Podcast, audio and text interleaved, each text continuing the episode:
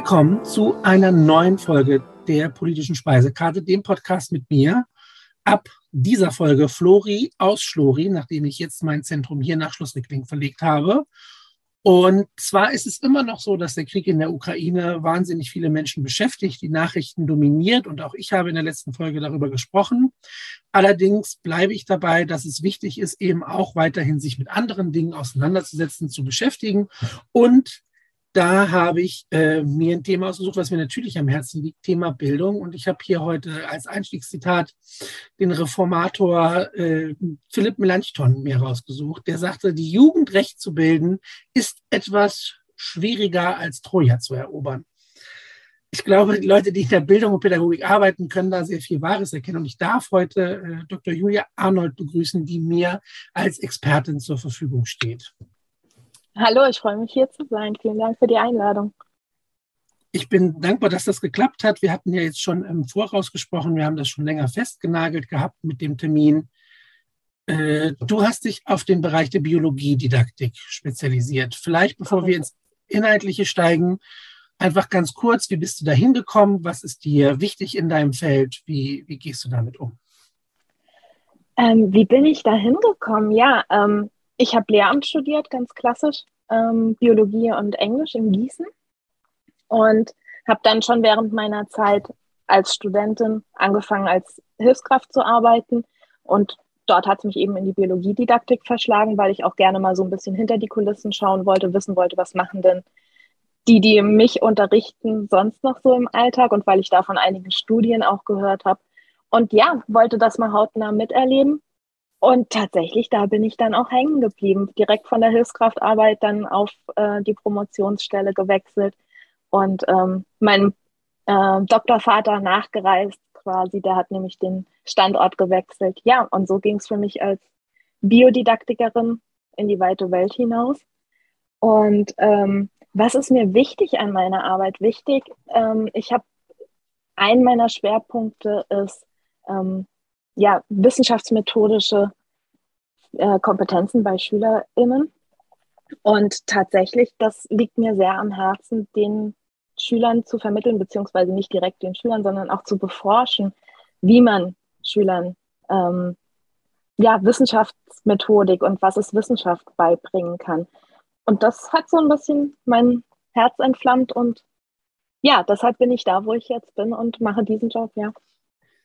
Da muss ich eine kleine Zwischenfrage stellen. Ich höre es immer wieder und habe es ja auch teilweise während meines Studiums erlebt.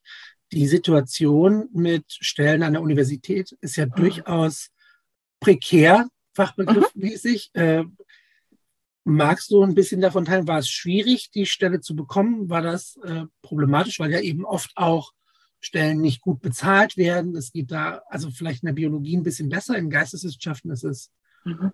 extrem problematisch. Wie hast du das erlebt? Ähm, zuerst mal habe ich das gar nicht so wahrgenommen, weil die, die Möglichkeit eben da war. Wir haben, äh, eine Kollegin und ich, wir haben gemeinsam als Hilfskräfte gearbeitet und uns dann auch gemeinsam für eine Promotion interessiert. Und unser Doktorvater hat uns dann natürlich auch sehr gerne aufgenommen. Ähm, ich glaube, das Problem wird nach der Promotion dann erst wirklich evident. Also wenn man dann überlegt, in der Wissenschaft bleiben zu wollen, und dann haben wir halt diesen, diesen Trichter, diesen Flaschenhalseffekt. Ähm, nicht jeder kann auf eine Professur. Und ähm, ich glaube, wir kennen alle mittlerweile das Wissenschaftszeitgesetz, das dann vorsieht, dass man nach der Promotion in der Regel, je nach Bundesland, ähm, äh, innerhalb von sechs Jahren auf eine feste Stelle rutscht. Ähm, ansonsten war es das dann vermutlich, beziehungsweise man kann sich dann mit Stückelverträgen weiterhangeln. Und das ist natürlich ein Druck, den ich gerade als Postdoc auch sehr gut wahrgenommen habe. Und ähm, wenn man dann vielleicht auch noch nicht mal unbedingt sagt, okay, ich möchte auf eine Professur, sondern ich möchte im Mittelbau bleiben und dort Forschung betreiben, ist das schwierig, weil die meisten Dauerstellen halt wirklich nur ähm, ja, mit Hochdeputat versehen sind, dass man größtenteils am Lehren ist und selber in der Forschung arbeiten dann vielleicht ein bisschen in den Hintergrund rückt. Das ist jetzt so mein Eindruck zu diesem, ähm, zu diesem Konzept des Wissenschaftszeitgesetzes. Ähm, und ja, die Professuren gibt es nicht viele bei uns in der Biodidaktik, würde ich aber sagen, zumindest jetzt zum derzeitigen Zeitpunkt, ist es noch nicht so furchtbar schwierig wie jetzt beispielsweise in der Psychologie oder so. Also es ist, glaube ich, gut möglich, innerhalb dieser sechs Jahre dann auch auf eine feste Stelle zu kommen. Wenn ich mich da jetzt nicht zu weit aus dem Fenster lehne. Aber ja, es gibt äh, andere äh, Bereiche, wo das noch wesentlich schwieriger ist. Und das, ja, sehe ich auch durchaus kritisch. Und das ist vielleicht auch mit dem Grund, warum ich in die Schweiz ausgewandert bin, weil dort die äh, Dauerstelle äh, verfügbar war. Das Flexibilität ist notwendig. Ich hab, ähm, saß in einer Berufungskommission für eine Professur in Philosophie in Hannover, mhm. weil quasi der, es gab einen Bewerber aus der Uni heraus und damit wurden sozusagen die Studierenden als beeinflusst abgetan und es musste jemand von einem anderen Seminar sein. Da waren halt 70 Bewerber und die hatten alle, alle Noten mit Auszeichnung. Mhm. Das heißt, du konntest nicht inhaltlich, äh, du konntest nicht, nicht qualitativ aussieben. Du musstest halt gucken, was ist quasi inhaltlich näher dran an dem, was wir uns für diese Stelle vorstellen. Ja, und dann hat man 20 Jahre lang, 15 Jahre lang darauf hingearbeitet, bildungstechnisch überall die besten Noten und muss sich dann trotzdem noch gegen 70 Bewerber, die teilweise aus Italien, den USA kamen, sich durchsetzen. Und dann kann man sicher nicht mal sagen, okay, ich hätte irgendwie was besser machen können, sondern dann war es halt, mhm. deine Publikationen haben uns besser gepasst und deswegen hast du den Job. Insofern ähm, ist diese Flexibilität einfach notwendig, weil dann sowieso an meiner Uni bleiben wahnsinnig schwer ist. Ja, und ähm, das finde ich aber auch so ein bisschen beruhigend. Wir haben äh, ja auch vorhin im Vorbereitungsgespräch schon so ein bisschen über Kausalattribution gesprochen. Wenn, wenn es nicht unbedingt meine Fähigkeiten sind, an denen es dann gescheitert ist, sondern auch so ein bisschen die Passung. Du musst halt auch zum Standort passen, zu dem, was dort passiert. Und ähm, die Kollegen müssen dich auch halbwegs sympathisch finden. Ich glaube, das sollte man auch nicht unterschätzen. Ähm, ja, wir reden ja auch ja wirklich von Lebenszeitstellen, größtenteils gerade bei Professuren. Ähm, da sollte man schon sehr stark schauen, wie man äh, sich dort reinholt. Ähm, und da sind Noten sicherlich nicht das einzige Kriterium. Die sind wahrscheinlich eine sehr gute Richtlinie. Ähm, ja, aber andere Dinge zählen eben auch. Und das gibt natürlich, ja, birgt Chancen und Risiken. Das ist richtig. Du hast das Thema der Wissenschaftskompetenzen schon angesprochen, dass dir das besonders wichtig ist. Äh, vielleicht kannst du ein bisschen von deinen Erfahrungen schon erzählen, was du in dem Bereich bisher erlebt hast, was du untersucht hast, welche ja, möglicherweise Veränderungen du im Kopf hast oder vielleicht auch schon sagst, das funktioniert an diesem Beispiel ganz gut und deswegen eine Empfehlung aussprichst. Ähm, naja, seit meiner Dissertation habe ich mich sehr stark mit dem forschenden Lernen auseinandergesetzt gesetzt. Ich glaube, das ist einigen Lehrpersonen ähm, bekannt, aber dennoch würde ich es gerne noch mal kurz so zusammenfassen. Es geht darum, dass nicht unbedingt die Lehrperson etwas erzählt und eben sagt, was ja das Fachwissen wie vermittelt und übergibt, wie so ein Stapel Papier, sondern dass die Lernenden sich selber ähm, ja fachliche Inhalte erarbeiten. Und das hat zwei Seiten, also zwei Lernziele eigentlich, zwei große, die damit verbunden sind. Zum einen ähm, geht man davon aus, dass das Fachwissen, das so erworben wird, vielleicht auch tragfähiger ist, flexibler ist, länger anhält. Aber es ist, um Fachwissen zu erwerben, ist das forschende Lernen. Das heißt, ich erarbeite mir dieses Wissen selbst, indem ich etwas selber untersuche, ähm, ist natürlich auch zeitaufwendig. Und da muss man schon gucken, wie passt das zeitlich. Man kann sicherlich nicht alle Lehrplaninhalte forschend entdeckend äh, erarbeiten. Das ist, glaube ich, ein bisschen überstrapaziert. Aber die zweite, das zweite Lernziel, und das ist so eher mein Fokus, ist halt auch, dass SchülerInnen lernen, wie Wissenschaft funktioniert und wie man sich selber auch Wissen erarbeitet und ja, wissenschaftsmethodische Kompetenzen erwerben, dass sie beispielsweise wissen, was ist ein Experiment ähm, oder dass sie auch beurteilen können, wenn eine Studie wenn irgendwo zitiert wird, eine Studie berichtet, dass man dann vielleicht immer mal wieder in die Methodik gucken könnte oder nachfragen könnte, wie wurde das denn untersucht und dann auch reflektieren kann, na gut, so aussagekräftig kann das jetzt nicht sein, beziehungsweise, okay, das ist was, worauf ich vertrauen möchte. Oder wir sehen es ja jetzt auch in Corona, dass dann irgendwie ein Riesenaufschrei war, wenn ähm, äh, Christian Drosten ähm, eine Studie publiziert hat, äh, wirklich brandheiße ähm, Forschungsergebnisse publiziert hat und dann irgendwie noch Änderungen vornehmen musste, weil den Gutachtern vielleicht irgendwas nicht so 100 pro gefallen hat oder die Darstellung, die gewählt wurde, nicht so gut gefallen hat. Dann hieß es ja, der muss revidieren. Ähm, und wenn da Personen wissen, wie funktioniert Peer Review, wie funktioniert Wissenschaft, wie sichert Wissenschaft auch äh, Erkenntnisse, beziehungsweise wie stellt Wissenschaft sicher, dass ähm, ja, Studien okay sind und dass wir auf dieses Wissen vertrauen können. Das finde ich wichtig, dass SchülerInnen das lernen und auch ja, durchschauen können. Das ist wahnsinnig wichtig, dass du das ansprichst, weil ich jetzt nämlich, ähm, wenn wir das Christian Dosten Beispiel nehmen, durchaus sehe, dass es in der Bevölkerung, glaube ich, schwierig zu vermitteln ist in Teilen, wie Wissenschaft funktioniert.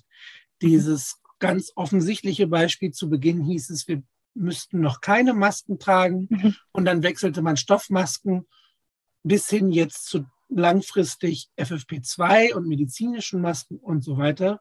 Und dass Leute, die da schlicht kein Verständnis haben, wie so ein Entwicklungsprozess ist, dass sie mhm. dann sagen, ja, die haben das eine gesagt und dann müssen sie, haben sie sich was anderes überlegt und so weiter. Diese, diese Idee von Erkenntnis sammeln, die aber immer nur ein, ein Jetzt-Moment sind und schlicht sich weiterentwickeln können. Und ähm, das ist, glaube ich, ein Verständnis, das in der Gesellschaft wichtig ist, nicht nur, und jetzt kommen wir jetzt ein Stück auch zu dem, äh, nicht nur äh, im Abitur als solches. Wir sehen da ja den Auftrag, Schüler und Schülerinnen auf das Studium vorzubereiten, weshalb wir irgendwie diesen Fokus auf wissenschaftliches Arbeiten, Analysen und so legen. Ich glaube aber, dass sowas auch durchaus wichtig ist für den Alltag zu verstehen, wie Entwicklungsprozesse von sich vor sich her sich gehen. Definitiv. Ähm, dieses ja, Erkenntnisse revidieren bzw. nachkorrigieren, dass man versteht, ich finde, die Corona-Pandemie ist da wirklich ein sehr, sehr gutes Beispiel, weil wir da auch in der Öffentlichkeit mal wirklich hautnah miterlebt haben, wie Wissenschaft entsteht oder wie, wie Wissenschaft Erkenntnisse generiert und ähm, diese vielleicht dann auch nochmal revidiert, weil wir haben ja immer nur eine Momentaufnahme und das ist eben, ja, wir sprechen von Wissenschaftsverständnis, ähm, das SchülerInnen haben, zu verstehen, dass Wissen vorläufig ist. Dass immer diese Momentaufnahme das Beste ist, was wir derzeit zur Verfügung haben. Wir aber durch zunehmend mehr Information natürlich auch diese Information oder die, dieses Wissen auch nachjustieren können. Wenn wir jetzt an Ernährung denken, beispielsweise ein anderer ähm, Forschungsschwerpunkt von mir, ähm, wie lange hieß es, dass Eier schlecht sind für den Cholesterinwert? Und dann irgendwann hieß es, nee, ihr könnt Eier essen, das ist gar kein Problem. Ähm, aber ich kann natürlich auch nachvollziehen, dass wenn man dieses System nicht versteht oder auch ständig diesen Wechsel ausgesetzt ist, aber, und wir wollen ja, dass unsere SchülerInnen, ähm, ja, ihre Entscheidungen auf Wissenschaft gründen oder auf wissenschaftlichen Erkenntnissen gründen. Und wenn dann aber ständig die, oder in Anführungsstrichen ständig, ähm, die Wissenschaft ihre Meinung zu ändern scheint, dass es dann auch schwierig wird, selbst Entscheidungen zu treffen und diese Unsicherheit eben auch auszuhalten und zu wissen, okay, ich kann jetzt mit dem aktuellen Wissen, ist das die beste Entscheidung, die ich treffen kann. Wenn neues Wissen hinzukommt, kann es sein, dass eine andere Entscheidung sinnvoll ist. Aber was ist die Konsequenz aus dieser Unsicherheit, dann nichts zu tun? Das kann es ja auch nicht sein. Und oder auf äh, Fokus zu vertrauen oder die Sterne zu befragen. Ähm, da wählt man dann vielleicht zwischen zwei Übeln, aber man darf aber auch, glaube ich, diese Unsicherheit von Wissenschaft auch nicht allzu breit treten, weil im Endeffekt, wie gesagt, wir haben ja auch diese ähm, Prozesse, die sich anschauen, wie gesichert ist denn das oder wie sinnvoll ist diese Studie und wie ähm, tragfähig sind die Erkenntnisse. Da hat die Wissenschaft ja eigene Methoden, um das sicherzustellen. Das heißt, wenn beispielsweise Studien publiziert werden äh, und in hochrangigen Journals publiziert werden, dann hat das auch schon halbwegs Hand und Fuß, würde ich sagen. ähm, dann kann ich dem auch schon ein bisschen vertrauen. Aber ich muss dennoch diese Unsicherheit aushalten und verstehen, dass Wissen vorläufig sein kann. Und das ist ähm, mega schwierig. Absolut. Also ne, gerade weil wir ja es kann, es ist natürlich schön, irgendwie Absolutes zu haben. So, ob das jetzt Wissen ist oder Werte, worauf ich mich stützen kann, wenn ich sage, als Individuum entwickle ich mich und es ist halt schön, Sachen zu haben, an denen ich mich festhalten kann. Aber das, das ist zutiefst menschlich. Genau, das ist halt das, was, dem wir trotzdem ein Stück entgegenwirken müssen. Ich finde das, äh, das mache ich in, in Deutsch und, und Politik auch ganz oft, diese Idee der Fehlerkultur. Also ich glaube, das muss mhm. vorgeschaltet werden zu erstmal Fehler nicht so problematisch zu sehen, sondern zu sagen, ich nutze das als Chance zu lernen und dann eben nicht, ah, die haben das falsch gemacht und jetzt kann ich daran mich aufziehen, weil die quasi fehlerhaft sind und das mit schlecht gleichsetzen. Das ist, glaube ich, etwas, was wir einhergehend damit trainieren und üben müssen und genau diesen Lernprozess wahrzunehmen als ne, etwas Natürliches, wie du sagst, es ist halt nun mal so und gleichzeitig ja als positives, oh Mensch, jetzt habe ich wieder etwas erkannt und kann das neu anwenden und nicht so als verschwendet, als ne, verloren.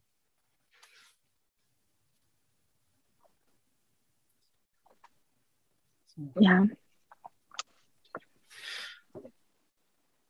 Super spannend. Aber halt, äh, vielleicht können wir ein bisschen hinkommen, wenn wir in dieses forschende Lernen gehen. Äh, da habe ich zuerst mal nämlich eine Frage. Und zwar höre ich das ganz oft das, dieses Forschen lernen, das ergibt sich mir auch. Du hast ähm, im Vorgespräch gesagt, du hast ja auch, oder du hast eben gesagt, du hast auch Englisch studiert. Hast du auch Erfahrungen, Ideen dazu, wie so ein forschendes Lernen in vielleicht den Geisteswissenschaften oder Sprachen funktionieren kann? Weil ich mir unter einem Experiment in der mhm. Naturwissenschaft natürlich leichter vorstellen kann, den Schülern eine Entdeckung zu ermöglichen. Das ist vielleicht schwieriger bei einem anderen. Hast du da mal über den Tellerrand geguckt? Eine Idee dazu, die du mit uns teilen kannst? Ähm, Ideen sicherlich. Äh, das ist jetzt wahrscheinlich aber weniger fundiert und auch nicht unbedingt äh, erfahrungsbasiert oder wissensbasiert. Aber wenn wir weggehen von diesem, also das forschende Lernen ist generell in verschiedenen Bereichen en vogue. Ähm, ich glaube nur, dass man in anderen Fächern dann weiter weggeht von diesen klassisch naturwissenschaftlichen Methoden. Nicht umsonst sind es naturwissenschaftliche Methoden. Ähm, jedes Fach hat ja seine eigenen Erkenntnismethoden, die dann vielleicht auch zur Anwendung kommen. Ähm, und wenn wir das Ganze noch viel stärker verallgemeinern und sagen, was ist denn eigentlich Wissenschaft? Es ist eine Art, Welt zu sehen oder ja, Empirie eben als Grundlage nehmen. Und es ist eine Haltung gegenüber der Welt, die vielleicht auch in Teilen kritisch hinterfragend ist, aber auch analytisch, möglichst objektiv oder man versucht eben zu reflektieren, was ist mein subjektiver Anteil daran.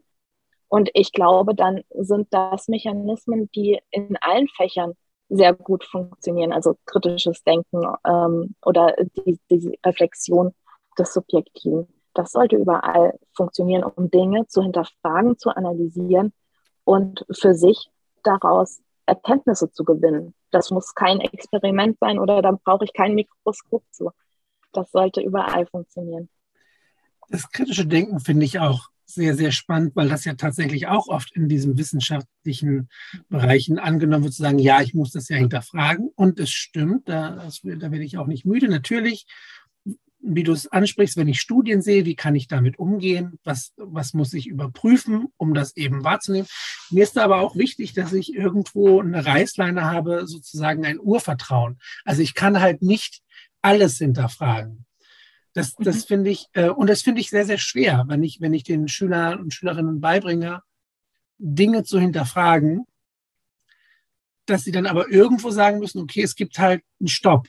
Dann, ne, das finde ich ähm, schwierig zu, zu vermitteln, dass das quasi ja nicht in so eine nihilistische Ader aufgibt. Gut, dann kann ich halt alles hinterfragen und nichts funktioniert und nichts ist wahr.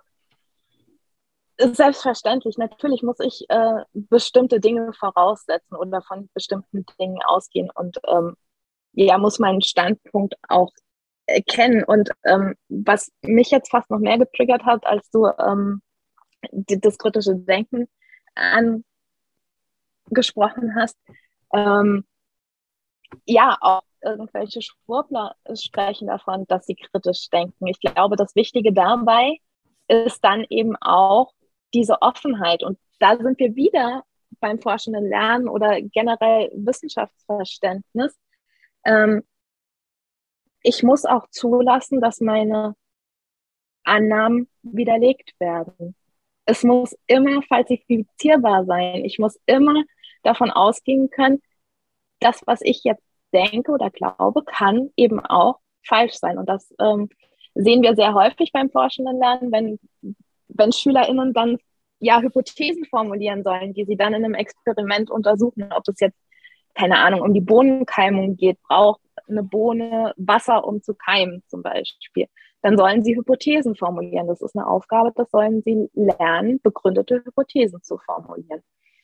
Wenn sie jetzt im Experiment dann aber das untersuchen und feststellen, ähm, dass ihre Hypothese widerlegt wird, was machen Schüler? Nicht anerkennen, okay, ich konnte jetzt diese Hypothese ausschließen, was eigentlich ja optimal wäre für das wissenschaftliche Denken. Nein, sie gehen hin und radieren ihre ähm, Hypothese, die sie vorher formuliert haben, weg und schreiben die zu den Ergebnissen passende Hypothese hin. Und da sind wir beim Thema Fehlerkultur, was du vorhin erwähnt hast. Ähm, weil sie das Gefühl haben, sie haben dann etwas falsch gemacht. Eine Hypothese an sich kann ja nicht, nicht falsch sein, sondern sie wird dann eben widerlegt und das ist für mich eine Erkenntnis. Die ist vielleicht noch eine stärkere Erkenntnis, als wenn ich sie belege. Ähm, und da aber die, aus den Schülerköpfen herauszukriegen, dass das kein Fehler ist und dass ein Fehler in dem Sinne, falls es einer wäre, auch gar nicht schlimm wäre, das zu akzeptieren, ist ganz, ganz schwer auszuhalten. Und äh, da braucht es, ja, da genügt es auch nicht zu sagen, das ist okay, sondern das ist angelegt und das bringen ähm, Menschen, glaube ich, auch mit sich, weil man ja Self-Confirmation Bias, man versucht eben immer selber eben auch an was festzuhalten und das zu man will es bestätigt wissen.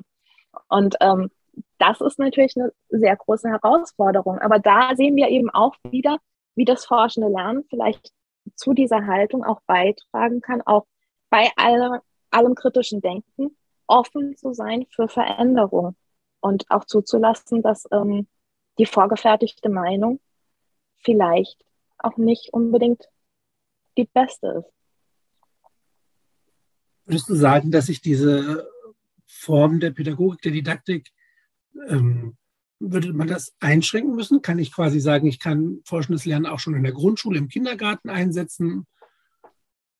Selbstverständlich, ja, ja. Ähm, ähm, eine Kollegin von mir hat ein Projekt durchgeführt, wo sie genau diesen Forschungskreislauf auch mit Kindergartenkindern oder Vorschulkindern ähm, durchläuft. Das ist dann natürlich wesentlich spiele, spielerischer und nicht ähm, so formalistisch. Und da rede ich mit Sicherheit auch nicht von Hypothesen, ähm, sondern aber diese fragende Haltung, dieses Ausprobieren und ähm, gerade Schüler, ich finde, äh, oder ja, Kindergartenkinder, das kann man so gut nutzen, weil die haben ja immer diese Fragen. Und statt ihnen dann vorgefertigt immer gleich die Antwort zu geben, kann man doch sagen, ja, wie würdest du das jetzt herausfinden? Versuch's doch mal zu untersuchen. Was müssten wir denn tun, um das herauszufinden? Und so kann man diese Haltung, glaube ich, schon sehr gut fördern und im Gegenteil eben auch, weil, ähm, was diesem kritischen Denken ja so ein bisschen entgegenläuft, dieses, ähm, diese Autoritätengläubigkeit auch gleich ein bisschen abbauen, indem man eben nicht auf jede Frage direkt die Antwort hat. Und ich glaube, das fällt Lehrpersonen auch immer relativ schwer, nicht direkt eine Antwort zu geben. Auch in Studien, ähm, die, die ich an Schulen durchführe und ähm, wo eben im forschenden Lernen unterrichtet werden soll. Es ist so schwierig, den, auch den Lehrpersonen beizubringen, ähm, haltet euch zurück, gebt keine Antworten. Die, auf eine Frage geben, die direkt antworten, statt zu sagen, hey, dann guck doch nochmal da und probier es doch nochmal so. Ähm, weil das natürlich auch ein sehr tiefes Bedürfnis, gerade von Lehrpersonen, aber generell von allen Menschen ist, natürlich auch sein Wissen weiterzugeben, statt ähm, den Kindern oder Schülern in dem Fall ähm, auch einfach die Möglichkeit zu geben, das selber zu entdecken. Und wenn aber erwachsene Menschen immer eine Antwort auf alle Fragen haben, was lerne ich daraus? Beziehungsweise, wenn dann irgendwann mal jemand keine Antwort mehr hat, wie gehe ich dann damit um, wenn ich die ganze Zeit gelernt habe, sobald ich eine Frage stelle, bekomme ich meine Antwort. Ich fühle mich sehr tapp, deswegen war ich jetzt. es ist halt. Es tut mir leid. Nein, nein, du hast ja, du hast ja vollkommen recht. Es ist halt eine Frage des Rollenbildes und du, du hast letztlich alle Punkte angesprochen. Ich habe das Bedürfnis zu antworten, weil ich ähm, ein Stück weit natürlich mein Wissen weit, ja genau, ich möchte mein Wissen weitergeben, so, ne, das ist ja auch, es ist auch ein befriedigendes Gefühl, wenn es bei manchen dann funktioniert, dass die natürlich auch daraus etwas lernen und Informationen haben. Ganz viel dahinter ist, glaube ich, einfach auch ein Kontrollverlust. So, das habe ich äh, mhm. im Referendariat einfach gelernt. Man möchte das sehr strikt, sehr eng halten, weil man glaubt, dann besser das Ergebnis kontrollieren zu können. Und das dauert lange, bis man dann realisiert, ist es überhaupt richtig, auf dieses Ergebnis zu kommen? Ist es denn notwendig, dass es am Ende das steht? Entschuldigung. Oder kann ich quasi das öffnen und muss dann eben mich mehr mit damit auseinandersetzen und bereiter sein, das zu erleben? Wahnsinnig. Aber was du beschreibst, das ist ein sehr großes Dilemma und das ist auch was, was wir herausfinden, was wir Lehrpersonen auch in der Ausbildung viel stärker mitgeben müssen, wenn es um forschendes Lernen geht. Das setzt ja nicht erst bei den Schülern an oder bei den Schülerinnen an, ähm, sondern wir müssen ja eigentlich auch schon bei der Haltung der Lehrpersonen anfangen. Und dieses Dilemma zwischen, ich soll ja unterstützen und mein Job ist es ja auch zu unterstützen, aber welche Unterstützung gebe ich jetzt, ohne das Ergebnis vorwegzunehmen? Ähm, das ist wirklich, glaube ich, ein Switch, den, den wir auch machen müssen, wenn es gerade um das forschende Lernen geht, dass wir dort eben nicht allzu viel preisgeben und lernen, Hinweise zu geben oder ja, Unterstützung zu geben, ähm, ohne das Ergebnis vorwegzunehmen. Und da gibt es natürlich auch Ansätze des forschenden Lernens, die ähm, ja, die sehr extrem, na, extrem klingt jetzt schon wieder so negativ, aber ähm, die so am äußeren Rand des Kontinuums sind, dass halt tatsächlich was erforscht wird, was selbst die Lehrperson nicht weiß. Oder wo selbst die Lehrperson kein Ergebnis kennt. Und ähm, dann ist es natürlich sehr authentisch und kommt schon sehr nah an das ran, was ähm, ich nenne es jetzt mal echte WissenschaftlerInnen ähm, machen. Und ja, da haben wir auch bei Lehrpersonen noch so ein bisschen mh, mm, ja, das braucht noch ein anderes Mindset. Und ähm, du hast es gerade genannt, dieser Kontrollverlust. Ist das nicht quasi, gehört das nicht dann auch zu diesem Mindset dazu? Und ich würde sagen, ähm, es muss sich mehr ändern, als einfach nur so eine Methode einführen, sondern auch wirklich die Stellung der Lehrperson müsste sich verändern, um das auch wirklich ganz konsequent durchführen zu können. Nämlich, es ist nicht die Aufgabe der Lehrperson, die Kontrolle darüber zu haben, was die Lernenden lernen. Also klar, lernen kann man eh nicht verhindern. Ähm, egal was sie tun, sie werden etwas lernen. Aber was ist denn das richtige Lernen? Und da möchte ich gerne auf dein ähm, Eingangszitat zurückkommen. Du sprichst davon rechter Bildung. Was ist denn die richtige Bildung? Zielt es auf Wissen ab? Ist es ein, ein Kanon an Inhalten, an fachlichen Inhalten, die vermittelt werden müssen? Ist es eine Haltung?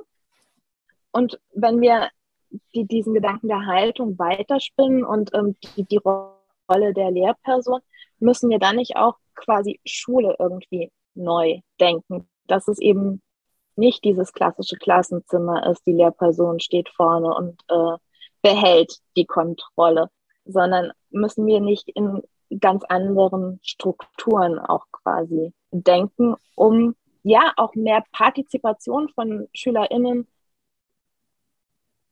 zu erlauben und ähm, ihnen auch die Räume zu geben, Fehler zu machen, wir haben es vorhin angesprochen, und sich auch selber zu entdecken und eben auch verschiedene Wissensinhalte zu entdecken entdecken und auch Dinge zu hinterfragen, weil das gehört dann natürlich auch dazu, wenn wir davon reden, Autoritäten zu hinterfragen, dann gehören die Lehrpersonen ja eigentlich auch dazu. Meine Autorität ist nicht zu hinterfragen. Sehr gut. Und damit können wir dann auch beenden. Netter Ansatz, aber nein. äh, du hast halt recht, es sind so kleine Punkte, da möchte ich nur kurz noch darauf eingehen. Zum Beispiel die Struktur des Klassenzimmers. Natürlich ist sie darauf mhm. ausgelegt, dass das Lehrerpult vorne ist. Mhm. Der Blick nicht nur zur Tafel, sondern auch dahin geht. Da muss ich auf jeden Fall nochmal drüber nachdenken. Das ist, glaube ich, sehr, sehr spannend. Da muss ich nochmal drüber nachdenken. Bevor äh, wir zum Ende kommen, die Tradition meines Podcasts ist ja, dass am Ende der Gast und die, äh, jetzt männlich oder weiblich, darf immer noch von seiner Ernährung einen kleinen Expertentipp abgeben, weil ich einfach gerne dazulerne, was es angeht. Und ich habe ja die politische Speisekarte, weil für mich. Politik und Essen zusammengehören. Nachhaltigkeit, Variation, unterschiedliche Geschmäcker und so. Und da finde ich das ganz gut verknüpft. Vorher würde ich aber gerne noch mal wissen, du hast vorhin angesprochen, Ernährung ist ein äh, weiteres Gebiet, auf dem du dich da spezialisierst. Wie, welche Schwerpunkte setzt du da? Was hast du da herausgefunden? Ähm, wie, wie gehst du das an? Ist das auch quasi mit dem Ziel, große Veränderungen, Reformen herbeizuführen? Ist es schlicht so ein, ja, den neue Erkenntnisgewinn? Und ich glaube, das möchte ich noch kurz erwähnen, es, es fühlt sich für mich schon nach einem sehr großen Bruch momentan an, wenn es zum Beispiel in die Richtung der, äh, des weniger Fleischverzehrs geht. Also ich mhm. erlebe immer mehr Menschen, die in jüngeren Jahren auch schon sagen, sie verzichten auf Fleisch oder setzen sich damit eben mehr auseinander. Also ich würde behaupten, ohne dass ich jetzt eine Studie dazu habe, dass der aber Wissen darum und das Auseinandersetzen damit in den letzten 20 Jahren deutlich differenzierter und, und stärker in den Vordergrund gerückt ist. Du sprichst es an, Wissen. Ähm, genau das ist das, womit ich mich beschäftige. Welche Rolle spielt das Wissen? Ähm, gerade für nicht nur in Bezug auf Ernährung, aber für Gesundheitsentscheidungen. Wie viel muss ich wirklich wissen, um Entscheidungen treffen zu können? Oder ja, welche Rolle spielt das Wissen überhaupt? Weil wir haben ja die klassischen Unterrichtsansätze. Ähm, wir vermitteln Wissen über gesunde Ernährung. Wir haben die Ernährungspyramide oder was auch immer und wir vermitteln, ähm, wenn es jetzt im Bereich Nachhaltigkeit geht, greife ich gerne das, ähm, das Fleischthema auf. Wir wissen, dass Fleisch eben nicht unbedingt nachhaltig ist, dass pflanzliche Nahrung wesentlich nachhaltiger wäre. Ähm, und ich möchte, ja, wenn das die Ansätze sind, ähm, wir vermitteln dieses Wissen und dann werden die Leute schon entsprechend handeln dann zeigen Studien, dass das kläglich scheitert. Ähm, und meine, mein Ansatz war eben da, die Motivation noch mit reinzunehmen oder auch Erwartungen mit reinzunehmen. Ähm, dass es nicht nur dieses Wissen über Zusammenhänge ist, dieses grundlegende biologische Wissen, wie funktioniert mein Körper und ähm, wie, wird Nahrung verdaut etc., ähm, sondern auch, dass es dann darum geht, Handlungswissen aufzubauen ähm, aber auch ein Wissen darüber, wie effektiv ist denn eigentlich die jeweilige Handlung. Und damit verknüpft sind auch jeweils motivationale Faktoren. Ähm, ich muss wissen, wie Dinge zusammenhängen, um abschätzen zu können, wie hoch beispielsweise die Wahrscheinlichkeit ist, dass wenn ich Softdrinks trinke, dass ich irgendwann an Diabetes erkranke. Ähm, ich müsste dann aber auch wissen, wie sieht eine Handlung aus oder wie kann ich meinen Zuckerkonsum oder meinen Softdrinkkonsum entsprechend reduzieren. Ähm, und der motivationale Aspekt dazu wäre, wie sehr fühle ich mich dazu in der Lage? Wenn wir jetzt daran denken, ich sollte meinen Schokoladenkonsum reduzieren, dann würde ich sagen, ist meine Erfolgserwartung vielleicht nicht allzu hoch. Ähm, aber muss sie das sein? Auch das wieder zu hinterfragen. Und dann eben auch ähm, ein Effektivitätswissen, geht ja dann auch mit einer Erwartung einher, ähm, wie effektiv dann auch meine einzelne Handlung jeweils sein kann. Das Gleiche kann man auf die Nachhaltigkeit über, äh, übertragen. Wie viel ähm, hilft es jetzt, eine, die Glühbirne auszutauschen gegen eine Energiesparlampe und äh, was bringt das dem Klima beispielsweise? Mhm. Das gucke ich mir an. Und dann kommt natürlich eben auch wieder sehr schön übergreifend dieser Aspekt des Wissenschaftsverständnisses mit hinzu. Weil wenn ich jetzt die Ernährungsregeln lerne und das ist gesunde Ernährung, dann ändert sich das vielleicht in fünf Jahren wieder und dann kann ich meine, ja, dann ist meine Ernährung, die ich die letzten fünf Jahre hatte, ist dann völlig falsch oder wie, wie ist das zu fassen und wie kann ich, wenn ich Wissenschaft als sehr unsicher wahrnehme, wie kann ich dann ähm, beispielsweise auf wissenschaftliche Erkenntnisse vertrauen, wenn es beispielsweise darum geht, ähm, wir hatten es vorhin angesprochen, Cholesterin zum Beispiel. Ähm, und du hattest das Fleischthema angesprochen. Dazu habe ich tatsächlich auch ähm, Unterrichtsmaterialien entwickelt, die versuchen eben zu vermitteln, wie das alles zusammenhängt und warum genau jetzt Fleisch vielleicht weniger nachhaltig ist als pflanzliche Nahrung. Und da kann man genauso gut die Frage stellen, ähm, ich möchte meinen Fleischkonsum reduzieren, wie kann ich das machen und wie effektiv ist es dann auch ähm, vor Nachhaltigkeitsgesichtspunkten. Das nehme ich, also es ist äh, fantastisch, weil die Folge mir heute viel mitgibt, worüber ich mir Gedanken machen muss. Was du angesprochen, also nicht machen muss, möchte, weil du äh, zum Beispiel den Softdrinkverbrauch angesprochen hast. Ich bin da rein sozialisiert worden durch die Familie. Da gab es halt nur Softdrinks und es ist für mich jetzt äh, beeindruckend zu sehen, wie halt Familien auch ihre Kinder erziehen mit nicht nur Softdrink. Und, und der, die Hürde ist riesig, die Umstellung von der Gewohnheit, von letztlich der Zuckerabhängigkeit und so weiter. Ähm, ich und nur Wissen wird da anscheinend nicht genügen. Nee, wahrscheinlich nicht. Also, und, und wir können das sehen. Ich glaube, vielen Menschen, wenn wir jetzt nochmal auf das populäre Fleischthema kommen, wenn sie sehen, wie es in einem Schlachtereibetrieb zugeht, dieses Wissen führt schon zu einer Anregung, dass ich darüber nachdenke. Und die Frage ist, wie viel kann ich verdrängen? Wie viel bleibt? Hilft es, das zu wiederholen? Muss ich mir das jede Woche einmal angucken, um zu sagen, okay, ich muss mich daran wieder erinnern? Oder gehört eben noch mehr dazu? Da hat zum Beispiel meine Tierärztin hat gesagt, dass sie äh, spätestens seit sie im, in der Ausbildung in, einem, in der Schlachterei war, hat sie gesagt, da war mir klar, ich kann kein Tier mehr essen. Mhm. So, und das ist natürlich dann nachhaltiger, als jetzt mich zu nur zu belesen, zu sagen, oh, diese Studie sagt das, dann verändere ich das. Das ist ja quasi der gleiche Ansatz, wie man auch auf den Zigarettenpäckchen hat durch diese Abschreckungsbeispiele. Das ist äh, ja eine sehr beliebte Methode, diese Abschreckung, aber eben auch nur begrenzt wirksam. Äh, und da dahinter zu schauen, was, was triggert dann wirklich äh, Handlungen und wie kommen wir dahin und ist das wirklich nur durch Wissensvermittlung im Unterricht zu machen. Ähm, das würde ich zu bezweifeln wagen. Aber habe da auch noch kein Patent, Patentrezept. Für mehr Informationen auf jeden Fall findet man deine Seite, die setze ich auch in die Shownotes, biologiedidaktikerin.com. Da mhm. informierst du über deine Arbeit, äh, über Unterrichtsmethoden, Aktuelles und so weiter. Das auf jeden Fall für diejenigen, äh, die sich da auch weiter interessieren wollen. Und zum Abschluss hätte ich gern noch einen kulinarischen Tipp. Ich möchte vielleicht gar kein, ja, kein Rezept geben, weil ich der Meinung bin, es gibt äh, in der Ernährung keine Rezepte und wir haben ja auch sehr viel darüber gesprochen, welche Rolle das Wissen bei Ernährung spielen kann und vielleicht soll. Ähm, ich möchte das aber auch erstmal wieder so ein bisschen rausnehmen und sagen, auf Bauchgefühl hören. Weil ich glaube, durch diese ganzen Regeln, Regularien und man weiß ja so viel und dieses Diätbuch und hier dieser Diättipp ähm, und das sollte man und das soll man nicht und jetzt bitte nicht noch die Avocado, weil Klima. Ähm, da auch einfach wieder so ein bisschen auf sich selbst hören und auf den eigenen Körper hören, weil ich glaube, das haben wir tatsächlich auch verlernt das nehmen wir mit. Ja, vielen Dank für deine Zeit, deine Expertise, dir. den anregenden Austausch. Schön, dass du da warst.